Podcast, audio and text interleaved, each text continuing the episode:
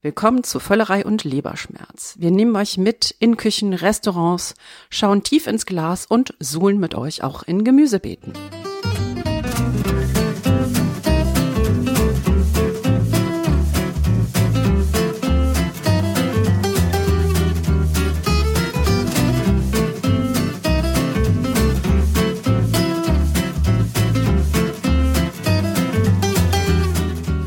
Herzlich willkommen zu einer neuen Ausgabe von Völlerei und Leberschmerz, eurem Podcast über Essen, Trinken und den ganzen anderen Rest. Am Mikrofon Carmen Hillebrand, Lee Green und Thomas Knüver. Jetzt sind wir hier mal wieder in unserem kuscheligen, mit Kochbüchern vollgestellten Studio bei Carmen zu Hause. Das Aufnahmegerät steht auf ihrer Wäsche. Man muss sich da immer zu behelfen wissen. Ähm, die letzten beiden Ausgaben, habt ihr vielleicht gehört, waren ein bisschen anders. Ähm, wir waren unterwegs. Genau. Und zwar waren wir in Berlin auf der Republika und davor, das ist ja ein Thema für die Lee. Was haben wir da gemacht? In Stuttgart beim Markt des guten Geschmacks von Slow Food Deutschland und haben auf diesen beiden Events jeweils eine Live-Sendung gemacht. Wir würden uns natürlich freuen, wenn ihr uns mal sagt, wie ihr diese Live-Sendung fandet, die ein bisschen anders sind, wo wir etwas weniger essen und trinken. Wenn ihr uns zum Beispiel äh, über E-Mail, über Instagram-Kommentare, Twitter-Replies oder Facebook-Kommentare mal sagt, wie euch das gefallen hat. Wenn ihr selbst eine Veranstaltung habt, wir reden überall. Und Housekeeping habe ich ja doch noch was.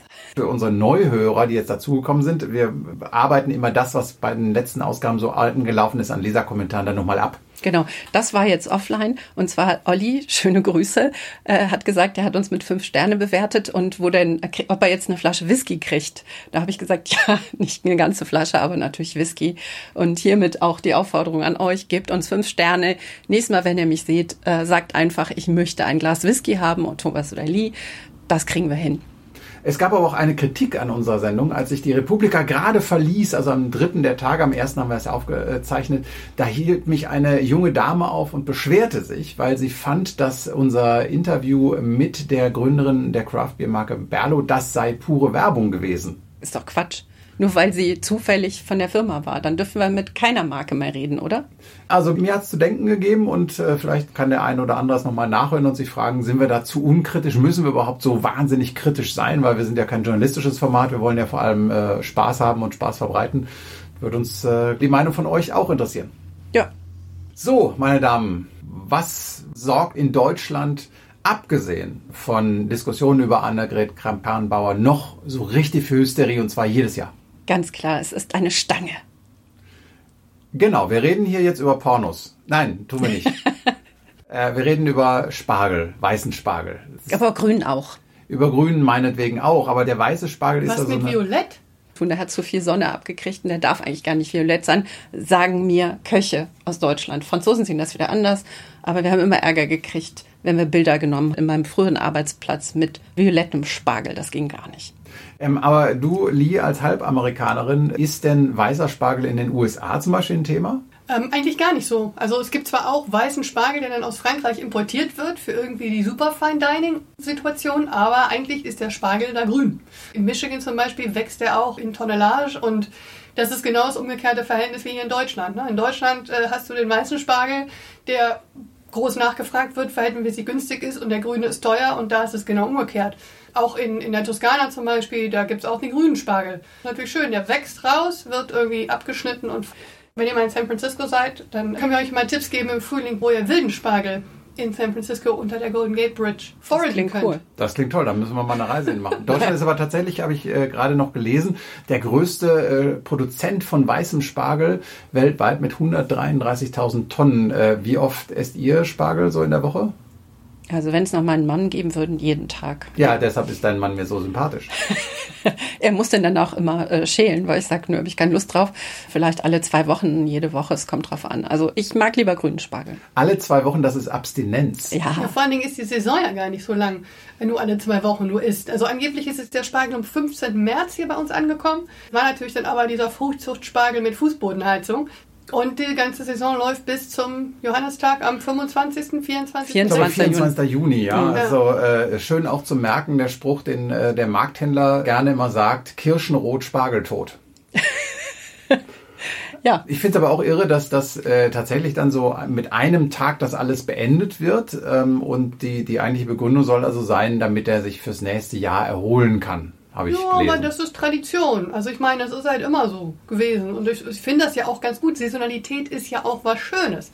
Man ist doch toll, dass man sich auf was freuen kann. Und das Schöne ist natürlich auch, vielleicht ist das aber auch, warum Spargel so gehypt ist, weil Spargel ja im Prinzip das erste saisonale Gemüse im Frühling ist. Ja? Ja. Rhabarber ist ja eigentlich auch die ähnliche Zeit wie der Spargel. Ich habe noch gar keinen Rhabarber gekauft dieses Jahr, weil ich immer noch Rhabarber von vor zwei Jahren habe. Weil das das erste ist, was auftaucht. Und ich dann so sage, Rhabarber frisch und dann koche ich mich da irgendwie zu Tode. Und der Spargel hat bei mir den gleichen Effekt. Nun muss man auch sagen, deine äh, Einwegmanili ist vielleicht nicht ganz repräsentativ für, Nein. für äh, den deutschen Bevölkerungsschnitt. Aber die Reaktion zu frischem, saisonalen Essen. Genau, aber wo wir gerade darüber sprechen, was man damit machen kann. Wie esst ihr denn am liebsten den Spargel? Am liebsten aus dem Ofen oder gebraten. Definitiv aber nicht so, so weich und labbrig, wie ich den aus meiner Kindheit kenne. Da hat sich ja, glaube ich, auch schon einiges getan in, in den vergangenen Jahren. Man Ja. isst den ja heute wesentlich knackiger. Ja, obwohl mein Mann, na, ich muss ihn wieder zitieren, der mag den ganz labbrig. Gut, bis gerade war dein Mann mehr sympathisch. Also ich mag ganz gerne äh, den auch im Ofen machen mit viel Butter oder Olivenöl, einfach in Alufolie wickeln oder braucht man eigentlich noch nicht mal. Und dann äh, wird er auch gebraten. Also ich koche Spargel eigentlich gar nicht mehr. Ich koche den in großen Pötten und dann äh, einmal die Woche und dann schneide ich mir den meisten Spargel in kleine Stücke und dann mache ich mir einen großen Kartoffelsalat mit Kartoffel, Spargel, Olivenöl, Zitronenabrieb und entweder Bärlauch oder Estragon. Fülle das in meine To-Go-Gläschen und habe mein Mittagessen fürs Büro. Sehr schön. Äh, Und jetzt vielleicht von mir noch ein finaler Reisetipp. Solltet ihr am Ende der Spargelsaison, also dann so um den 24.06. äh, in Ostdeutschland unterwegs sein, dann geht mal zum Spargelfest in Belitz. Da gibt es eine Spargelkönigin, das gibt es auch häufiger, aber es gibt einen karnevalsartigen Umzug, wo dann halt so die freiwilligen Feuerwehren, die Vereine, die haben alle so geschmückte Wagen wie im Rheinland an Karneval. Und das ist für mich so ziemlich das Absurdeste, was ich bisher an Spargel und Deutschen und so gesehen habe. Ja, das glaube ich wohl. Gut. Wir setzen einfach ein paar Fotos in die Shownotes äh, auf unserer Homepage. Da könnt ihr dann mal sehen, wie das so beim Spargelfest in Belitz aussieht. Würde mich auch interessieren. Aber wir haben ja Wir müssen aber auf dem Wagen mitfahren. Du hast Ideen. Aber vielleicht machen wir jetzt mal was anderes und fragen mal Leute, die sich wirklich mit dem Zeug auskennen. Wir sind da mal unterwegs gewesen für euch.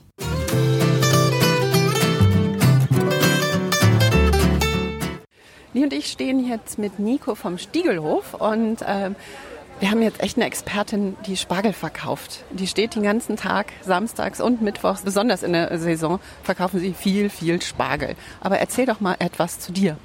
Ähm, Hallo, ich bin die Nico, ich bin 44 Jahre alt und bin seit 21 Jahren auf dem Stiegelhof beschäftigt. Und der Stiegelhof ist ein Hof hier in, der, in Nordrhein-Westfalen, richtig? Weil wir sind ja hier am regionalen Bauernmarkt. Ja, der Stiegelhof ist in Brüggenbracht. Wir liegen etwas außerhalb. Wir haben 50 Kilometer bis hier als Fahrstrecke. Wunderbar. Und äh, das ganze Jahr über seid ihr hier. Aber sobald der Frühling losgeht, habt ihr die riesige Auswahl an Spargel. Ja, das sieht immer ganz toll aus. Bei euch sind dann auch die Leute einmal um Block, äh, dass die stehen. Warum sind die Leute so verrückt nach Spargel? Oder bist du verrückt nach Spargel? Ähm, ja, ich denke ich und die Leute auch, wie man hier sieht. Es ist natürlich auch eine lange Zeit, wo es keinen Spargel gibt. Da freut man sich natürlich auf das frische Gemüse dann, was dann auch halt hier in der Region wächst. Ja, und es schmeckt auch super lecker. Das heißt, äh, du isst dann auch äh, Spargel wie eine Verrückte von Mitte März bis äh, zum 24. Juni? Ja, wenn die Arbeit es zeitlich zulässt, dass man auch noch schafft zu kochen, dann essen wir auch sehr gerne Spargel. Was ist denn dein Lieblingsrezept? Ähm, also Spargel klassisch ist immer lecker. Im Backofen mit ein bisschen Butter in Alufolie gegart, dann bleibt der Geschmack halt intensiver. Ansonsten esse ich auch sehr gerne grünen Spargel, gebraten mit Erdbeeren und Rucola untereinander und einem Balsamico-Dressing und Parmesan obendrauf. Also Varianten gibt es viele. Klingt gut. Ja, ich wollte gerade sagen, gut, dass wir jetzt hier gegen Marktende stehen, dann können wir nämlich gleich nach Hause gehen und essen.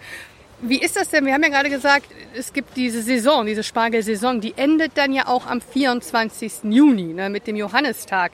Warum eigentlich? Also der Spargel wächst ja in Dämmen Und wenn sie aufhören zu stechen, dann wächst die Pflanze über den Damm hinaus. Und das Grün, was oben drauf steht, das braucht die langen Tage. Das heißt also, wenn die Pflanze oben drauf steht und die Tage sind noch lang genug, dann sammelt die auch Kraft fürs nächste Jahr. Wenn sie jetzt länger stechen würden, dann steht die Pflanze zu spät oben und dann werden die Tage zu schnell kurz. Und dann ist der Lichteinfall nicht mehr gegeben. Wie alt sind denn so Pflanzen, so Spargelpflanzen? Also normalerweise bleiben Spargelpflanzen so circa sieben Jahre im Feld. Also man kann die nicht vom ersten Jahr an durchstechen, sondern sie fangen dann mit vier Wochen an und verlängern das dann immer auf die Zeit, aber eigentlich so sieben Jahre. Das heißt, wir essen dann aber, ich stelle mir jetzt gerade vor, so eine sieben Jahre alte Pflanze, die muss ja tierisch lang sein und tierisch lang in die Erde gehen auch. Dann essen wir als Spargel wirklich nur die Triebe, richtig?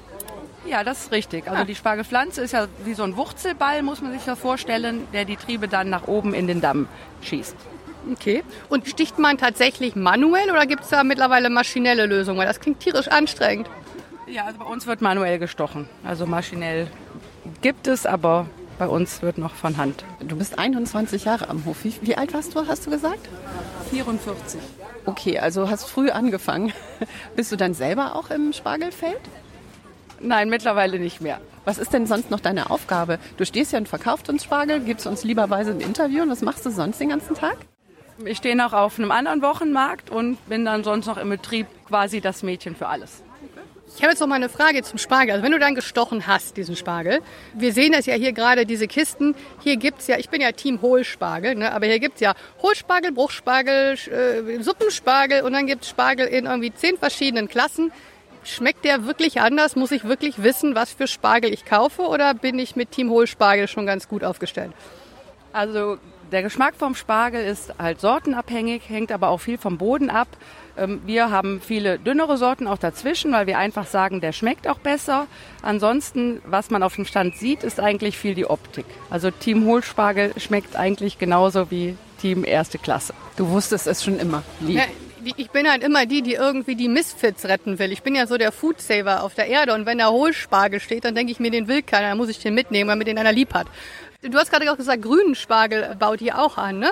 Und es gibt verschiedene Sorten. Aber hauptsächlich haben wir in Deutschland weißen Spargel, grünen Spargel. Diesen dunklen, violetten Spargel, den man in anderen Ländern sieht, den gibt es in Deutschland irgendwie gar nicht. Der wird nicht nachgefragt. Oder hast du den schon mal gesehen? Spargel wird ja eigentlich violett, der weiße, wenn der aus dem Damm rauskommt und ans Licht kommt. Aber meistens wird er halt früh gestochen, also man lässt den dann hier nicht so hoch wachsen. Naja, ich habe in den USA tatsächlich, der sieht aus wie ein grüner Spargel, nur ist halt eigentlich tief lila mit ein paar grünen Flecken. In Frankreich sieht man das auch. Also in Deutschland tatsächlich nicht, weil gerade die Gastronomie, so habe ich früher von früher gelernt, die mögen das nicht. Die sagen nämlich auch, das ist zu spät gestochen, der Spargel. Na gut, also da müssen wir nochmal das Internet befragen. Wir haben ja jetzt hier das Glück, dass wir sind am regionalen Bauernhof. Ihr kommt aus der Nähe. Wir wissen, es ist frisch. Ne? Wie gesagt, das Glück, dass wir hier in NRW sind, äh, einer der drei Hochburgen des Spargelanbaus neben Brandenburg und Niedersachsen. Aber wie erkennt denn jetzt einer unserer Hörer, die jetzt irgendwie auch voll Lust auf Spargel bekommen nach diesem Interview, nicht in NRW wohnen und keinen Bauernmarkt haben und in den Supermarkt gehen müssen oder in den Laden, ob der Spargel frisch ist? Normal sieht man es halt an der Anschnittfläche, die wird dann halt trocken. Oder wenn man den Spargel übereinander reibt, dann muss er eigentlich quietschen. Oh, du hast doch Spargel da, lass mal eben quietschen. Sekunde, mal gucken, ob das funktioniert. Carmen, ich sehe, du bist heute auch Team Hohlspargel. Ja. Also dann mache ich das so, zwei Stangen aneinander. Warte. Ah ja, es quietscht. Ich weiß nicht, ob wir das hinkriegen in, in dieses Mikrofon. Es quietscht. Also, liebe Hörer, es hat gequietscht, auch wenn ihr das jetzt nicht gehört habt. Ich glaube, ich habe schon was gehört. Wunderbar. Ja, der quietscht ja wahrscheinlich so, weil der auch so voller Wasser ist. Ne? Ich habe gelesen, der Spargel hat 90 äh, Prozent Wasser und hat ja eigentlich negative Kalorien. Das sind denn negative Kalorien? Ich esse das und dann nehme ich ab. Na, guck mal, der hat 85 Kalorien in 500 Gramm. Das, kostet ja das, also Schälen kostet doch mehr Kalorien, oder? Also ich verbrenne noch 85 Kalorien beim Schälen. Ähm, und aber überhaupt ist ja Spargel voll gefeiert, weil irgendwie voller Vitamin C und Vitamin E und B und 2 und Calcium und Protein. Ich habe irgendwie heute gerade gelernt, Spargel ist das, eines der gesund, wie sagt man, nährstoffreichsten Gemüse, die man überhaupt essen kann. Und dann auch noch negative Kalorien. Ähm, dann passt die Soße ja super dazu. Passt die Soße super? Ja, nur ein bisschen Butter bei, ne? dann habe ich positive äh, Kalorien. Okay. Genau. Aber die Frage ist, wie wir jetzt noch hatten, gibt es eine besondere Art und Weise zu schälen? Also äh, hast du einen Trick, wie man sich das Schälen leichter macht? Schält man irgendwie vom Kopf nach unten, von unten nach oben? Ja, man fasst den Spargel am Kopf an und schält dann praktisch runter. Mit einem ganz normalen Sparschäler kann man bei uns auch käuflich erwerben. Es wird hier auch angeboten, den kostenlos zu erschälen. Also ist auch nicht schlecht. Ja, aber so wie ich das sehe, habe ich das Gefühl, mehr Leute lassen hier schälen, als dass sie noch selber schälen, oder? Bei euch sind die Schlangen beim Spargelschäler fast so lang wie beim Spargel selber. Ja, obwohl ich immer denke, ein Kilo Spargel ist schnell geschält. Fünf Minuten, sieben. Kann ich denn, jetzt letzte Frage, kann ich denn den Spargel irgendwie einfrieren, wenn ich die Saison verlängern will? Also wenn ich jetzt sage, super, äh, es ist jetzt der 24. Juni nähert sich, kann ich den blanchieren, einfrieren? Macht das? Und gab es so einen Trick, wie man die Saison verlängert? Ja, man kann den Spargel einfrieren. Wichtig ist, dass man den halt vorher schält, weil das halt nachher im gefrorenen Zustand nicht mehr geht. Ähm, und dann einfach einfrieren im Gefrierbeutel. Und wichtig ist halt nach dem Einfrieren gefroren in das kochende Wasser. Also nicht vorher auftauen, dass der so ganz weich wird, sondern wenn das Wasser kocht, den gefrorenen Spargel da rein. Super, das heißt, wir blanchieren ihn auch gar nicht roh in. Super, das mache ich sofort, das ist ja einfach. Perfekt. Ich würde auch sagen, also mein Mann wäre begeistert. Also ist begeistert. Ich habe ja zwei Kilo Hohlspargel mit. Dankeschön. Ja, bitte gerne. Und dann, äh, ja, essen wir jetzt noch ganz viel Spargel. Wir haben ja noch ein paar Tage. Genau.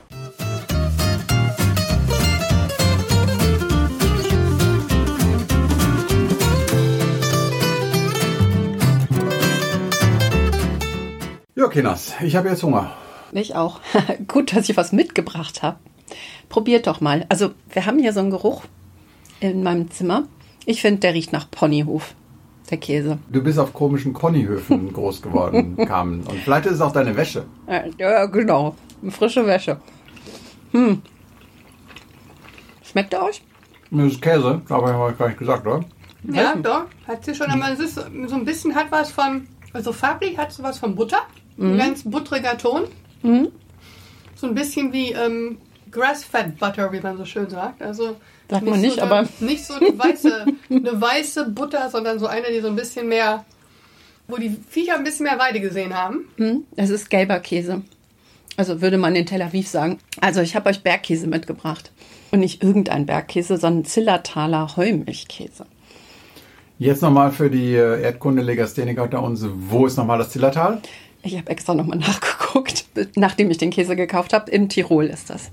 Wo kaufst du denn so deinen Käse? Ja, gerne um die Ecke bei der Tischdame. Die hatten wir auch schon mal im Interview. Die Könnt ihr im ein bisschen äh, zurückscrollen im äh, Podcast-Feed.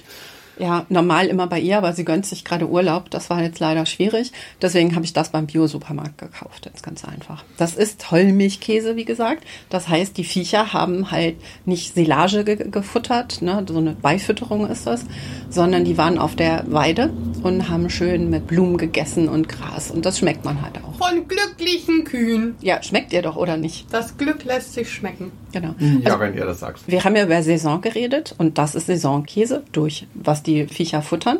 Und dann gibt's ja noch einen anderen Käse, der so um Weihnachten rauskommt. Ne, ich glaube ein bisschen früher schon. Der Vacherin Mont d'Or. Mhm. Den gibt's immer in so einem Holztöpfchen und dann kann man den ganz wunderbar in den Ofen stellen.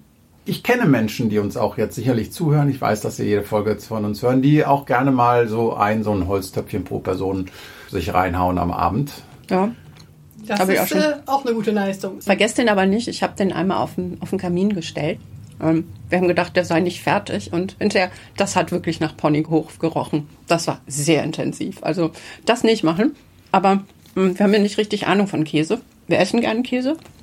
Ich glaube, wir fragen mal jemanden, der sich auskennt. Mit Saisonkäse.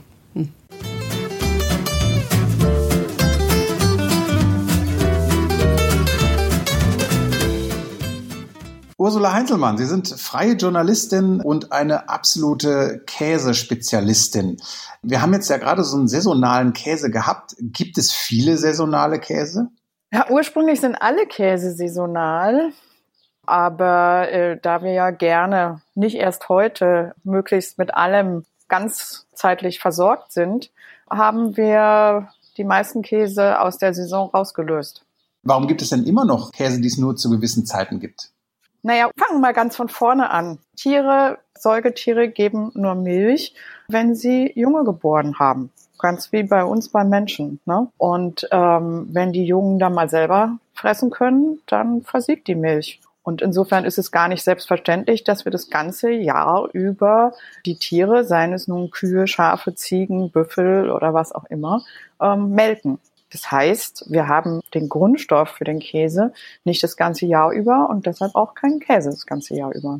Der bekannteste saisonale Käse ist wahrscheinlich der, der Vacheron Mont d'Or, denke ich mal. Oder gibt es noch irgendwas, was wir hier übersehen? Naja, okay, gut. Da legen Sie jetzt gleich den Finger zielgerecht auf die zweite Stufe meiner Antwort. Denn ähm, das eine ist, wir haben Milch ursprünglich gar nicht das ganze Jahr über. Und andererseits, es gibt unterschiedliche Bedingungen, unter denen Milch in unsere Käsekessel fließt. Und ähm, Traditionell, wenn Sie jetzt gerade so beim Vacherin Mont d'Or anfangen, dann ähm, ist das ein Käse, der aus der Herbst- und Wintermilch gemacht wird. Wenn die Tiere auf der Weide sind und viel Milch und eine sehr üppige Milch geben, beziehungsweise eine sehr vom Protein her sehr reichhaltige Milch, die aber auch so eine gewisse Frische hat, ähm, sondern die Tiere, die wir dann mit über den Winter nehmen und die wir bei Kühen, da haben wir sehr früh angefangen, die so zu züchten, dass sie uns das ganze Jahr über Milch geben und zu verschiedenen Zeiten kalben.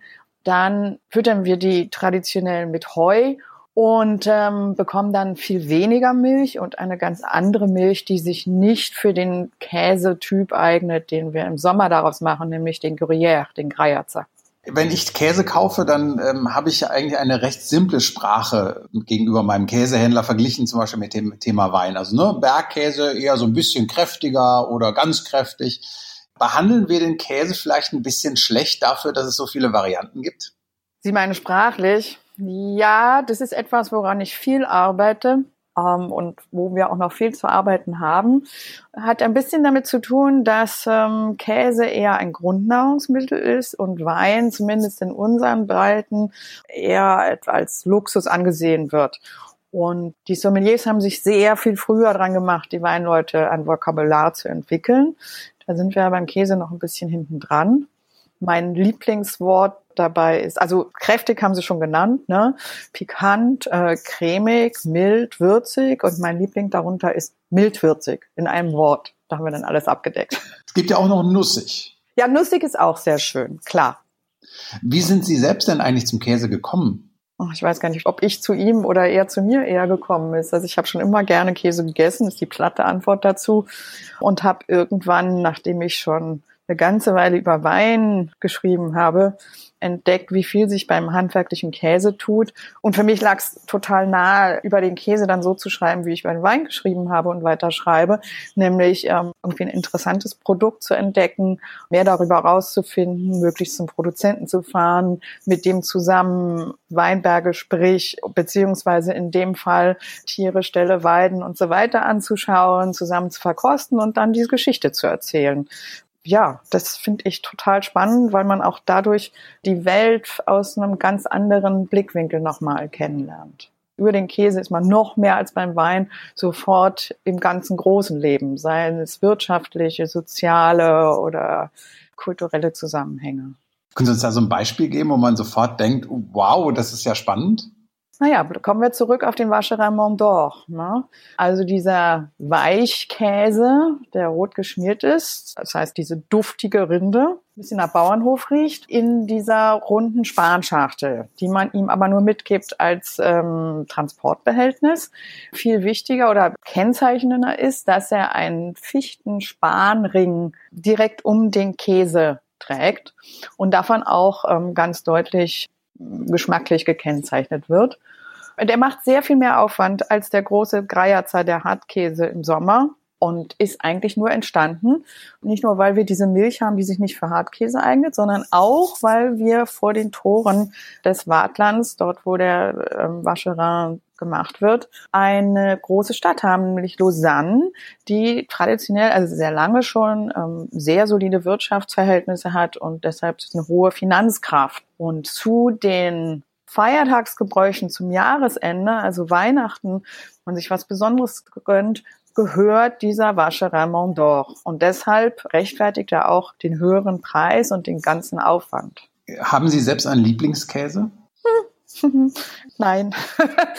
man weiß zwar manchmal im Leben, dass man einen Lieblingsmenschen hat, aber ähm, beim Lieblingskäse und beim Lieblingswein, es gibt so viel großartige Käse und das kommt immer darauf an, was gerade da ist, was verfügbar ist, wie meine Stimmung ist, ähm, wie das Wetter ist und so weiter und so fort. Aber sie, sollten haben- immer alle, also ich, ich mag sie gern, sag mal so, um das einzugrenzen, dann doch. Sie sollen mir schon eine spannende Geschichte erzählen.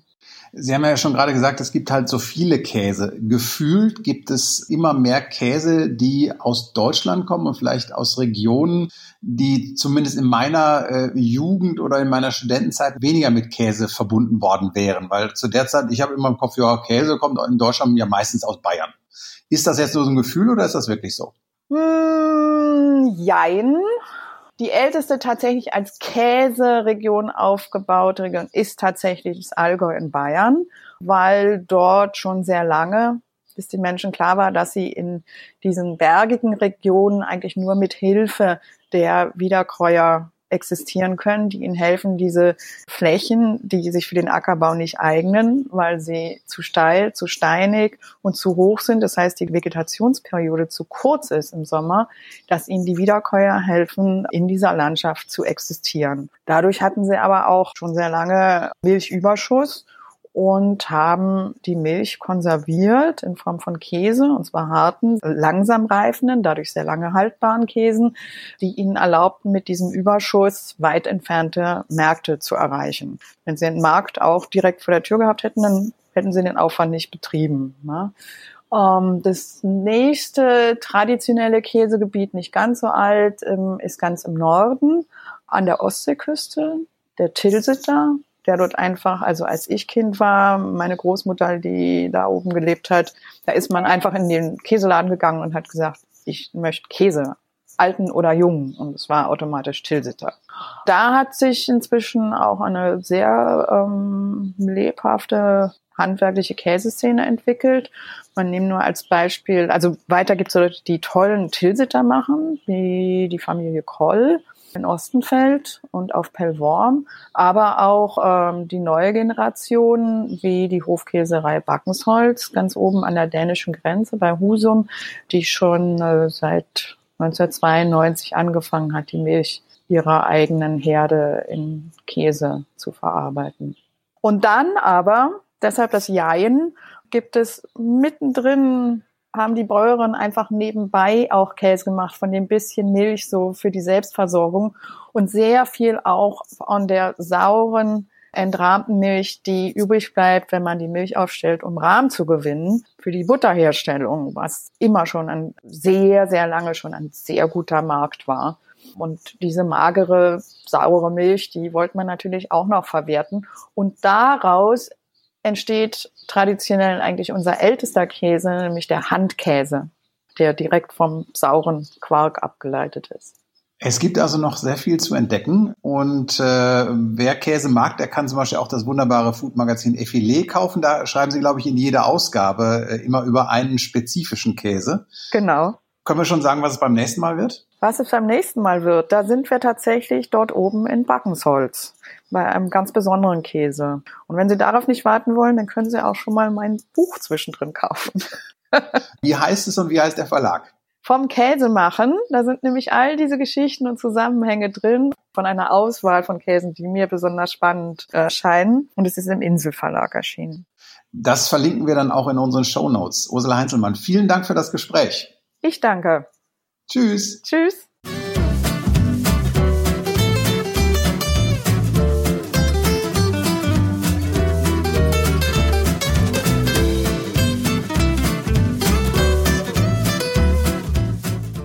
Ja, und wie sagt man so schön? Time flies when you're having fun. Jetzt ist diese Ausgabe schon wieder zu Ende.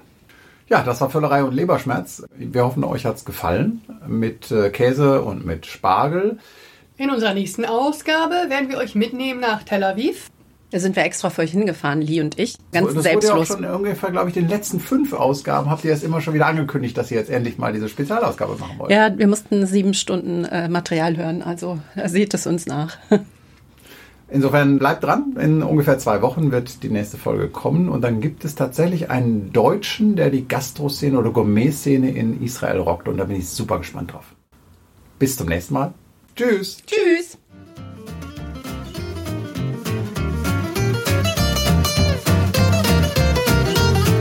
Wir sind an eurer Meinung interessiert. Schreibt uns auf Facebook, Instagram, Twitter oder auch eine E-Mail unter völlerei leberschmerz at gmail.com.